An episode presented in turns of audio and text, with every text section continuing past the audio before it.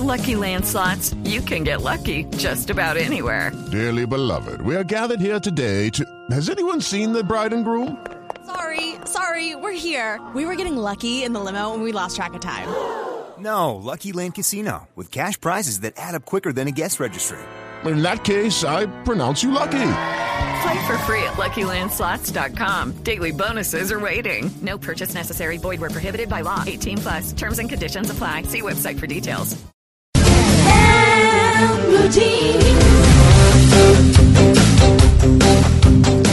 Bueno, antes un perrito, eh, obviamente sí era compañía, por supuesto, siempre lo ha sido, pero eh, los per- perritos vivían como más, de una manera más sencilla. Se comían los sobrados de la casa, no iban necesariamente a todos los paseos de la casa, eh, no iban con tanta frecuencia al veterinario. Eh, eso sí, jugaban mucho con los niños de la casa, Les da unos sopita sobraditos. los sobrados, sí señor. Eh, vivían de otra manera. Uno podría decir que una manera más sencilla, eh, igual con cariño, cuando se les daba cariño, bueno. Pero hoy en día los perros tienen, o los perros y, y los, y las mascotas en general, los gatos y demás, tienen toda una cantidad de aditamentos a su alrededor que podemos hablar desde el concentrado, cuando se le puede comprar concentrado, pero dentro del mismo concentrado, el concentrado muy barato o el concentrado para que el, que el que hay que trabajar, ¿no? Porque Sí. es que valen una fortuna.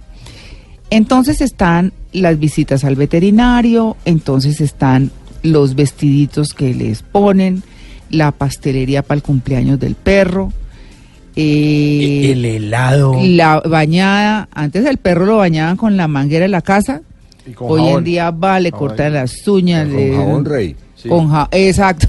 No, no sé si se puede hacer la propaganda. pero- No, pero es que el jabón rey ha sido, además, en las peluquerías, eh, antiguamente decían, no, sí, es champú de coco. Me acuerdo de una peluquería aquí muy famosa que decía champú de coco y era o detergente, fab o jabón rey. Y quedaba el pelo fantástico, ¿no? Para una vez, para la fiesta, para la cosa, era así. Bueno.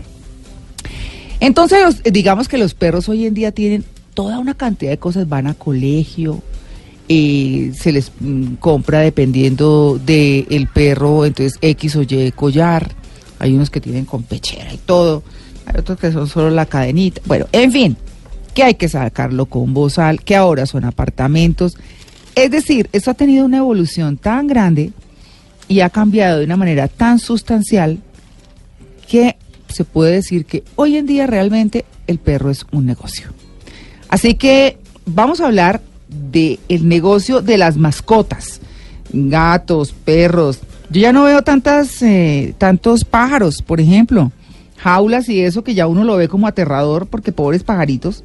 Pero quién no se crió viendo el loro del vecino o el loro de la casa, ¿cierto? O el Y canario. tratando y, El canario de la abuelita. y tratando de enseñando, de enseñarle gro- groserías al, al loro, ¿no? Al oro, sí, claro. Sí.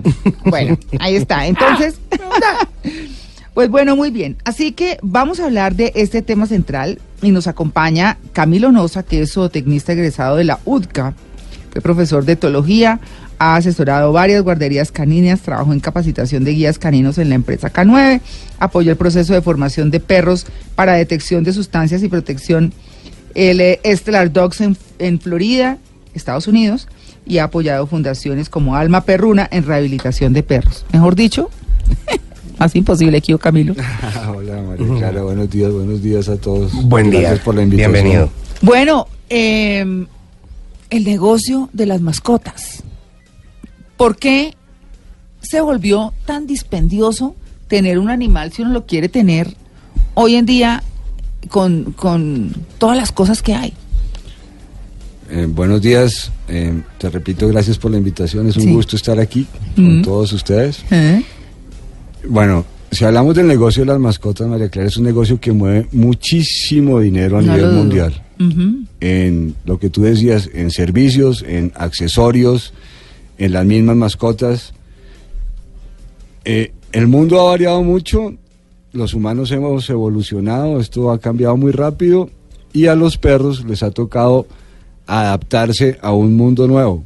Eh, antes los perros, cada raza tiene una historia, cada raza fue creada para una función específica. Eh, hablemos del Border Collie para arriar ovejas. Ah, a- sí. Hablemos de los perros de guarda, un mastín napolitano, hablemos de los perros de defensa, un pastor alemán, un perro muy versátil.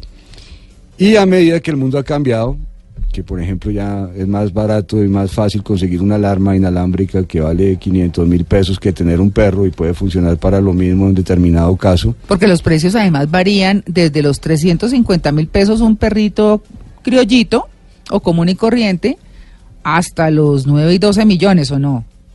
Varían, varían dependiendo ¿Del marrano? y del perro.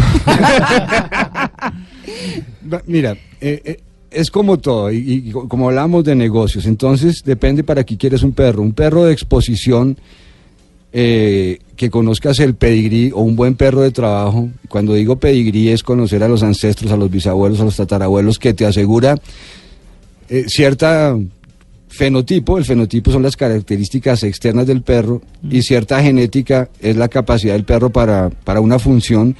Puede haber perros, un perro de trabajo, un perro lazarillo puede costarte 12 mil dólares, un buen perro antiexplosivos puede valerte 9 mil dólares, un perro de exposición que sus padres hayan sido campeones puede valerte en plata colombiana 8 millones de pesos, un cachorro Claro, los valores en dólares, por favor, los multiplican por tres. por tres Sí, larguitos. señor. Sí, Qué señor. dolor de billetera que me da. Entonces, a medida que la vida ha cambiado y hemos evolucionado, a los perros les ha tocado hacer lo mismo. Lo que ustedes decían antes, antes el perro era más respetado como perro, Mm. no era un problema, Mm. era un miembro de la familia que tenía una función específica.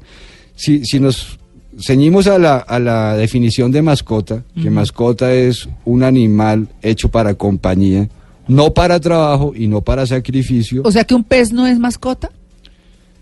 Un pez es una mascota, es un animal que te acompaña dentro de un acuario. No Ay, lo no, quieres, ni Bueno. para que trabaje en nada, Ah, mm. ni para que, ni, ni, pues no te vas a comer un goldfish, una bailarina, porque quedarías con mucha hambre. Sí, sí, sí. Pero los gatos sí se comen a los... He visto. Los gatos sí se comen a Hay, los hay, hay casos que tienen pescados y tienen un gato. Sí. Y el gato mete a mano y se come pescadito. El gato tiene un instinto de caza y es muy curioso y entonces ve algo que se mueve entre el agua y le llama la atención y puede que lo saque, juegue con él o no se lo coma o se lo coma, dependiendo lo que tú decías, del concentrado o la comida que le den o qué tan hambriado esté. claro, Eh, entonces se ha vuelto un negocio importante a nivel mundial. sí. Eh, lo que tú dices y lo que ustedes dicen, antes los perros se alimentaban con las sobras, que así empezó cuando el hombre eh, era nómada y, el, y el, pe- el, eh, el- perro se empezó a domesticar el lobo y el chacal y todas esas cosas, ahora no. Entonces, como la gente, la, primera persona que se inventó el concentrado para, para perros, le cantaban un fracaso inminente, porque ¿cómo que un perro va a tener que comer una comida especial? Y fíjense ahora, yo creo que si hay 500 marcas de concentrados es Uf, poquito. claro. Y lo que tú decías, de todas las gamas. Uy, hay Hay- que son carísimos. Mira, mira, hay el malo, el mejor de los malos, el intermedio, el mejor de los intermedios, el mejor de los buenos, pero estamos hablando que un kilo de concentrado puede llegar a valer 12 mil pesos. Sí. Yo no sé cuánto vale un kilo de carne. ¿Y cómo es que se llama esa comida que les dan ahora a los perros? Barf. Esa, barf. Eso vale, mejor dicho, más que un Ah. corrientazo. A ver, la, la, la comida barf es una tendencia que hay ahora. Una moda. Sí, sí, se puso, otro se lo inventó, otro se lo craneó y se basa en que la comida se prepara con ingredientes frescos. Una característica del concentrado es que cogen un poco de ingredientes, cueros, eh, huesos, Sobra. lo meten en una marmita, lo calientan, lo extruden y lo secan y ese es el concentrado dependiendo de las calidades. Y la comida barf es comida fresca, que puede ser frutas, vegetales, proteínas animales, carne. Muy pinchado el perro. Lo revuelven, lo congelas y se lo das al perro. Tiene ventajas y desventajas a mi modo de ver. ¿Sí? Sí, las ventajas es que tú sabes que se está comiendo el perro. No es una pepa que haces un acto de fe, que lo que dice una etiqueta eso es proteína, grasa, humedad, tal. Sino dices, bueno, le eché zanahoria, le eché carne de cordero, o le eché gordo, o le eché verduras y mi perro se está comiendo eso. Mm. Eso es una ventaja. Las desventajas puede empezar a despertar diferentes instintos del perro que han ido bajándose por lo que decimos de la vida moderna. Entonces, pues si, a mí me dan un tamal, pues yo voy hurgo la caneca y miro si hay algo ahí también. Si yo como un concentrado y la mayoría de esos nutrientes se quedan en mí, eh, lo que defeco es poquito. Si yo como comida, comida, pues lo que voy a defecar también va a ser distinto. Que inclusive cuando uno le venden el concentrado, Camilo, le dicen, bueno, eh, así hace, tiene la deposición más fuerte el perro, por ejemplo, más dura. Entonces la recogida no es tan traumática. Pues de lo que se trata es que lo que ingieras se quede la mayoría adentro y expulses lo menos posible. Ya. Que asimiles lo que le estás dando y lo otro pues es lo que el cuerpo no asimiló. Entonces se busca una deposición más fuerte, más concreta, pero eso básicamente está dado también por, por, por el estado sanitario del perro, que lo purgues, que todo ese cuento y su sistema digestivo funcione bien. Entonces la comida bar se ha vuelto de moda, entonces la gente ya compra una nevera para, para ellos y otra para guardar la comida bar porque tiene que estar refrigerada. Es que es una Imagínese el negocio fresca. también. Además, para el de las neveras del perro. Exacto. las, las bolsas, los empaques. Claro. Eh, eh, es más dispendioso la lavada del plato del perro. Por ejemplo, a nivel de los dientes, el concentrado beneficia en la medida que por lo seco no se le queda metido entre los dientes. La comida barfa al ser comida, pues entonces también, entonces ya ahí, entonces el perro tiene que, ir, sí, tiene que- ¿Odontólogo de perro entonces? Eh, es todo, todo forma parte del business. Sí, claro. Pero, pero entonces hay que, para llevar al perro al odontólogo, hay que dormir al perro, hay que sedarlo. Porque Sí, si no, Bueno, entonces ahí vienen los- si uno oye la fresa y quiere salir corriendo. Entonces, la la, la, fresa también puede ir en la comida barf. Eh, ¿Se hace la profilaxis? Sí, sí, hay gente que entonces recomienda, no, entonces bañele los dientes al perro cada ocho días, entonces ya hay una compañía que saca crema dental especializada para perros y cepillos de dientes para perros. o- Es negocio, es negocio. Y yo amo los animales, amo los perros, pero son más importantes, son más importantes los niños, son más importantes, o no importa, es otro cuento. Entonces la gente, la gente se desenfoca y suplen, que es lo peor que le puede pasar a un perro, que tú reemplaces a tu tío, a tu primo, a tu exmarido, a tu mozo, a tu amante por el perro. Hombre, no le echen esa carga al perro. Pobrecito. Porfa. Sí, Sí, los Porfa. son hijos. sí. Primero. No, Perrijos. No Per- son hijos. Pueden llegar a quererlos como tales, pero no lo son. Claro, pero además de eso uno también tiene que pensar un poco en, la... Buenos días. Hola Luisca, ay qué pena. Aquí atravesando. No, No, que está bien. de- decía que uno también tiene que pensar en la calidad de vida de los animales, porque si uno va a tomar la responsabilidad de que un perro, un gato o lo que sea va a convivir con uno y uno va a hacerse responsable de ese animal, la idea es que también ese animal pueda ser feliz. Y respecto a eso, digamos, po- podemos medir de cierta forma la felicidad de un animal con la comida que le damos o no tiene ningún factor de influencia, que es mejor para ellos. Eh, Mau, buenos días. Mauricio, ¿cierto? Simón. Simón, Simón, escúchame. Simón. gracias. Eh, Simón, partiendo de los conceptos, ¿qué es un concepto de felicidad? Mira, ve hermano, un perro solo busca sentirse bien. Esa es la felicidad. ¿Y qué es sentirse bien? Si hace sol, me voy a la sombra. Si tengo sed, tengo agua disponible. Si me criaron y me hicieron como una raza para un trabajo, quiero ejercer mi trabajo. Eso es ser feliz. Entonces, cuando hablamos, viejo Simón, en términos humanos, y se los ponemos a los perros, ya la vaina se vuelve más compleja. ¿Cierto? Porque la felicidad de un perro, un perro solo busca sentirse bien. Veo una perra en celo, la monto. Quiero orinar, levanto la pata. Ahora, uno le, le, le enseña dónde... Simple, simple. Don- Vea, so- es tan simple y, y- y para mí la mayor cualidad de los animales es la coherencia. No son dobles, hermano. Es lo que es. No tienen doble moral. Sí. Usted no lo chantajea. Después de que le, de que le dé comida. A ver, la gente le pregunta, y, y es un experimento chévere que hicieron, que ¿a quién quiere más el perro? ¿Al que le da la comida o al que le juega y, y lo acompaña? ¿Ustedes qué creen? A los Vea la comida, La comida. La comida. Y les voy a contar el experimento que es interesante. Ponen un perro en la mitad de una cancha de fútbol. En una esquina, en un extremo, se va el de- que le da la comida y en el otro el que le juega. ¿Para dónde coge el perro? ¿Para dónde va la comida? Yo me iría para la comida, comida. si fuera perro. Ahí está el instinto. Eso que están diciendo es importantísimo y así funcionan. El perro, si tiene hambre, se va para donde el que está la comida. ¿Cierto? Mm. Si no hay comida, o si come, se devuelve y se queda con el que ha creado un vínculo de afecto, con el que respeta como amo, con el que ve como su misma especie y con el que está con él. Conclusión, primero satisfago mis instintos y después voy donde me siento seguro. Mm, buena cosa. Bueno, pues vamos a seguir hablando de esto porque entonces vienen todas las cosas que rodean a una mascota, inclusive las mismas cirugías para la comodidad del dueño. 8 y 33.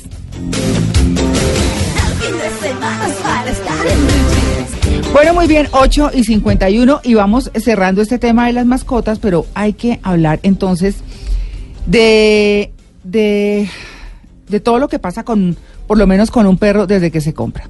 Yo tuve un perro, un pointer inglés eh, que se llamaba Romeo y resulta que Romeo eh, nació como con algunos debilidades, digamos así, pero como estaba tan bebé cuando lo compramos, entonces eh, empezó a crecer y decíamos, no, el perrito se le torció una patica, era como demasiado tímido, no, mejor dicho, había que arriarlo, no, casi ni ladraba. Y dijimos, entonces le dijimos a la perra, oiga, ¿qué hacemos con el perrito? ¿Nos da pesar? ¿Por qué no le buscamos una casa o algo? Porque realmente eh, el perrito venía mal. Entonces dijo, sí, lo que pasa es que ya tiene unos cuantos meses, entonces si se lo recibimos, pues, y no le conseguimos casa, tenemos que sacrificarlo. Yo casi entro en shock. Yo, yo dije, no, ¿van a matar el perro? Sí, aquí cuando se crecen mucho o algo, chao. Ay, no. Eso no me parece terrible. Yo dije, ay no, venga, yo le consigo la casita al perro, pero yo no lo voy a exponer a que, porque quién iba a recibir el perrito. Entonces sí, le conseguimos una casa y bueno, se fue y es feliz.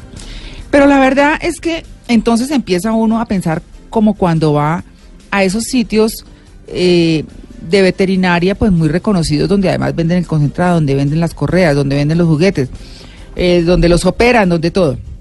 Que si es perra, eh, hágale la histerectomía. Que si es perro, quítele las bolas. Que si hace no sé qué, hágale. Es decir, todo es todo y todo tiene una justificación. que hace qué? Producirles dinero a quienes están ahí. Y yo no digo que en algunos casos sea necesario o no, pero creo que eso es como de la libertad del dueño. Pero detrás de todo ese negocio, entonces dicen, bueno, también se roban perros, entonces se los roban para reproducirlos por montones. Entonces, opere su perra porque se la roban, semejante perra tan linda, se la roban y la ponen a tener perros, perros, perros, perros, perros, perros. Entonces uno ya no sabe qué hacer, Camilo. ¿Ah? Pues, pues, mira María Clara, primero, eh, si en una veterinaria te cambian las bolas del perro por unas para que juegue, puede ser, y así son los negocios, sí. No, no podemos actuar desde el miedo. Yo no puedo esterilizar mi perra para que no se la roben, para que se reproduzca. Sí, es que Eh, eso, sí. Eso, eso es absurdo. A mí mucha gente me pregunta dónde adquiero un perro. Sí. Entonces, pues yo le pregunto, ¿para qué quiere su perro? Si lo vio en una película, ese es el perro de la película. Si usted ve a Angelina Jolie o en la película y que aspira a que su vecino sea así, pues eso no funciona. Eso es otra, ahí sí es otra película. Entonces, la gente me pregunta dónde quiere un perro. Pues hombre, hay gente que lo hace como negocio, que es muy cruel, que tengan perras solo para parir, que cada celo les pongan un perro y las preñen en condiciones infrahumanas, que son las llamadas fábricas de perros, que ciertamente hay leyes en contra de eso, pero pues como sabemos las leyes son perfectas, eh, pero que se cumplen es muy complicado. Está el Club Canino Colombiano que, te, que les puede aconsejar dónde hay determinados criaderos que digamos son un, un negocio bien llevado o por lo menos legal. Están los almacenes de perros que hay de todos los precios y todos los estratos, pero si tú tienes tus perros, pongamos una raza, un pin, unos pincher, vas a venderlos a un almacén de perros que los revenden, te ofrecen 200 mil pesos por los cinco perritos y cada perrito lo van a vender en 500 o 600 mil pesos. Mm. Entonces, si uno va a adquirir un perro, infórmese. ¿Qué raza quiere? ¿De dónde viene el perro? Por lo menos que le muestren los papás si puede ir al criadero o donde el vecino que tiene la perrita y tuvo los perros y conocer en qué circunstancias físicas, psicológicas están, es ideal. Es como la gente que, que mete a un niño a un jardín infantil, un colegio y nunca conoce el colegio o el jardín infantil. Eso es una irresponsabilidad. Y lo que hablábamos, la mascota le va a durar por lo menos 12 años y, y criar un- una mascota es criar un hijo bobo. ¿En qué sentido? Siempre va a necesitar, nunca se va a leer por sí mismo. Y no digo por, por, por, por, por de estigmatizar a la gente, ni mucho menos, es por poner un ejemplo. Ah, Me refiero a que va a depender del amo durante toda la vida. Y el amo va a tener que cambiar todas sus costumbres, toda su economía en pro de la mascota.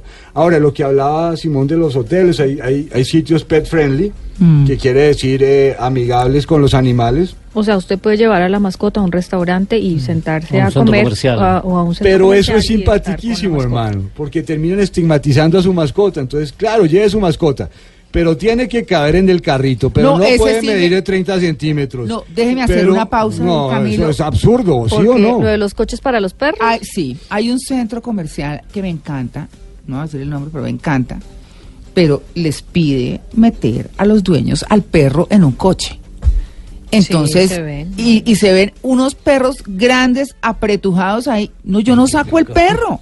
¿Para qué me llevo el perro esa tortura? Entonces no digan que son pet friendly, porque lo que están haciendo es un daño al animal. No, están estigmatizando la raza y Por eso. estigmatizando todo. Y entonces no pueden ni orinar, ni nada, nada. Yo por lo menos defiendo mucho lo que hace Centro Chía.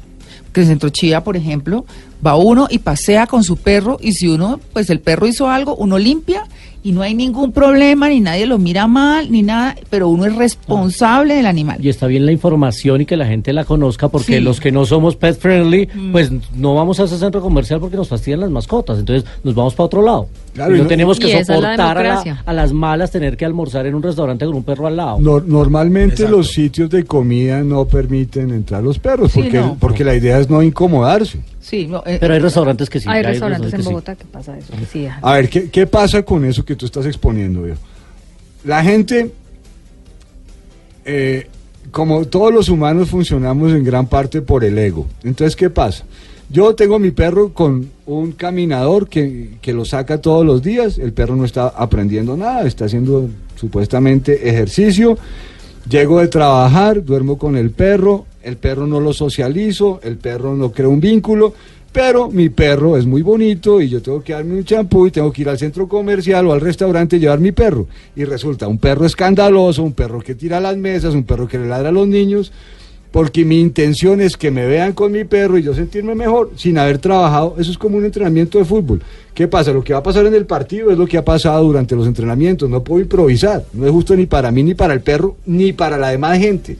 Y la clave de la vida es no joder a nadie que no te jodan. Y eso nos hace feliz a todos. Bueno. Y todos cabemos en el mundo. Lo que tú estabas hablando antes, que, que por qué dejar el perro entre el carro. Primero, no vas a tener oportunidad de dejar tu perro en tu carro, porque si te ponen pico y placa los sábados, los domingos, eh, entonces si te, te dejas el perro entre el carro, te toca en tu casa. Ahora, en dado caso que puedas sacar tu carro por el cual pagas impuestos y inmovilización y todas esas cosas, tengan la precaución de dejar el perro con las ventanas abiertas, no tanto para que se lo roben o su perro pueda morder a alguien que pase al lado, sino que los perros les cuesta mucho trabajo evacuar el calor. Los perros no tienen glándulas sudoríparas, sudan un poquito por los, por los pulpeos, por los dedos, y evacúan el calor de dos maneras básicamente, jadeando u orinando, cambiando agua caliente por agua fría. Entonces, sí tengan precaución que si llegan a dejar su perro en el carro, por lo menos que el carro esté en la sombra, que cada hora les pongan agua y estar pendiente de, las mascotas. Bueno, está ahí. El negocio de las mascotas, que bueno, seguirá siendo un negocio porque pues obviamente hay quienes quieren vender, pero vender de todo, hasta los mismos perros, por supuesto. Así que Camilo, muchas gracias por habernos acompañado. No, no, no, a ustedes, María Clara, a, a Simón, a Mauricio, a Juan. A Luis Carlos. Lili, A, Luis Carlos. eh, encantado de estar aquí. Y por favor, quédense con esto. Infórmense, salgan de la ignorancia, investiguen la raza que quieran, investiguen dónde lo van a comprar. O adoptar, preferiblemente. También. 40% de los hogares en Colombia tenemos una mascota. Mira, Lili, Y, y, y- y es preferible, digo yo, es mi opinión perso- personal, es mejor adoptar que comprar en este momento de mi vida, ¿no? Bueno. Diría yo. Eh, yo soy 50 y 50, pero déjame decirte mi opinión. Es muy loable adoptar, ¿cuántas familias tienen hijos biológicos y cuántas familias adoptan? Entonces, hay espacio para todos, hay gente que, es- que, que adopta, que me parece una actitud muy noble, tanto hijos como perros, pues no estoy comparando, pero, por poner un ejemplo. Pero cuando tú adoptas, tú asumes Mi unos riesgos. No, responsabilidades sí tienes o no, pero asumes riesgos. Mm. Mira, el 90% de las consultas etológicas a las que yo asisto, Etológica es psicología de perros, ¿no? Por favor. Eto- para- e- etología es un término que quiere decir estudio del comportamiento animal. Mm, exacto. La parte sinológica es todo lo que tiene que ver. Sinología es el estudio del perro. Ya. Entonces, ¿qué pasa? Si yo adopto, pues lo que te digo, el 90% de las consultas que tengo son con perros adoptados. Y te digo por qué. Porque la gente no sabe de dónde viene, no sabe su genética, entonces tiene que tener una postura aún más responsable que si compras una raza. Para mí es una, es, es una decisión individual y ambas son válidas. Ambas son válidas. Ahora, los centros de adopción tienen que hacer un estudio muy, muy pilo de los perros que tienen y a quién se los van a dar. Mm. Mira lo que pasa con esos, con, con la mayoría de perros son pitbull. Qué pena, yo me pasé aquí. No, me emociono aquí con, Sí. con tan buena compañía y con este tema. Muchas gracias. Pero gracias. bueno, será en otra oportunidad.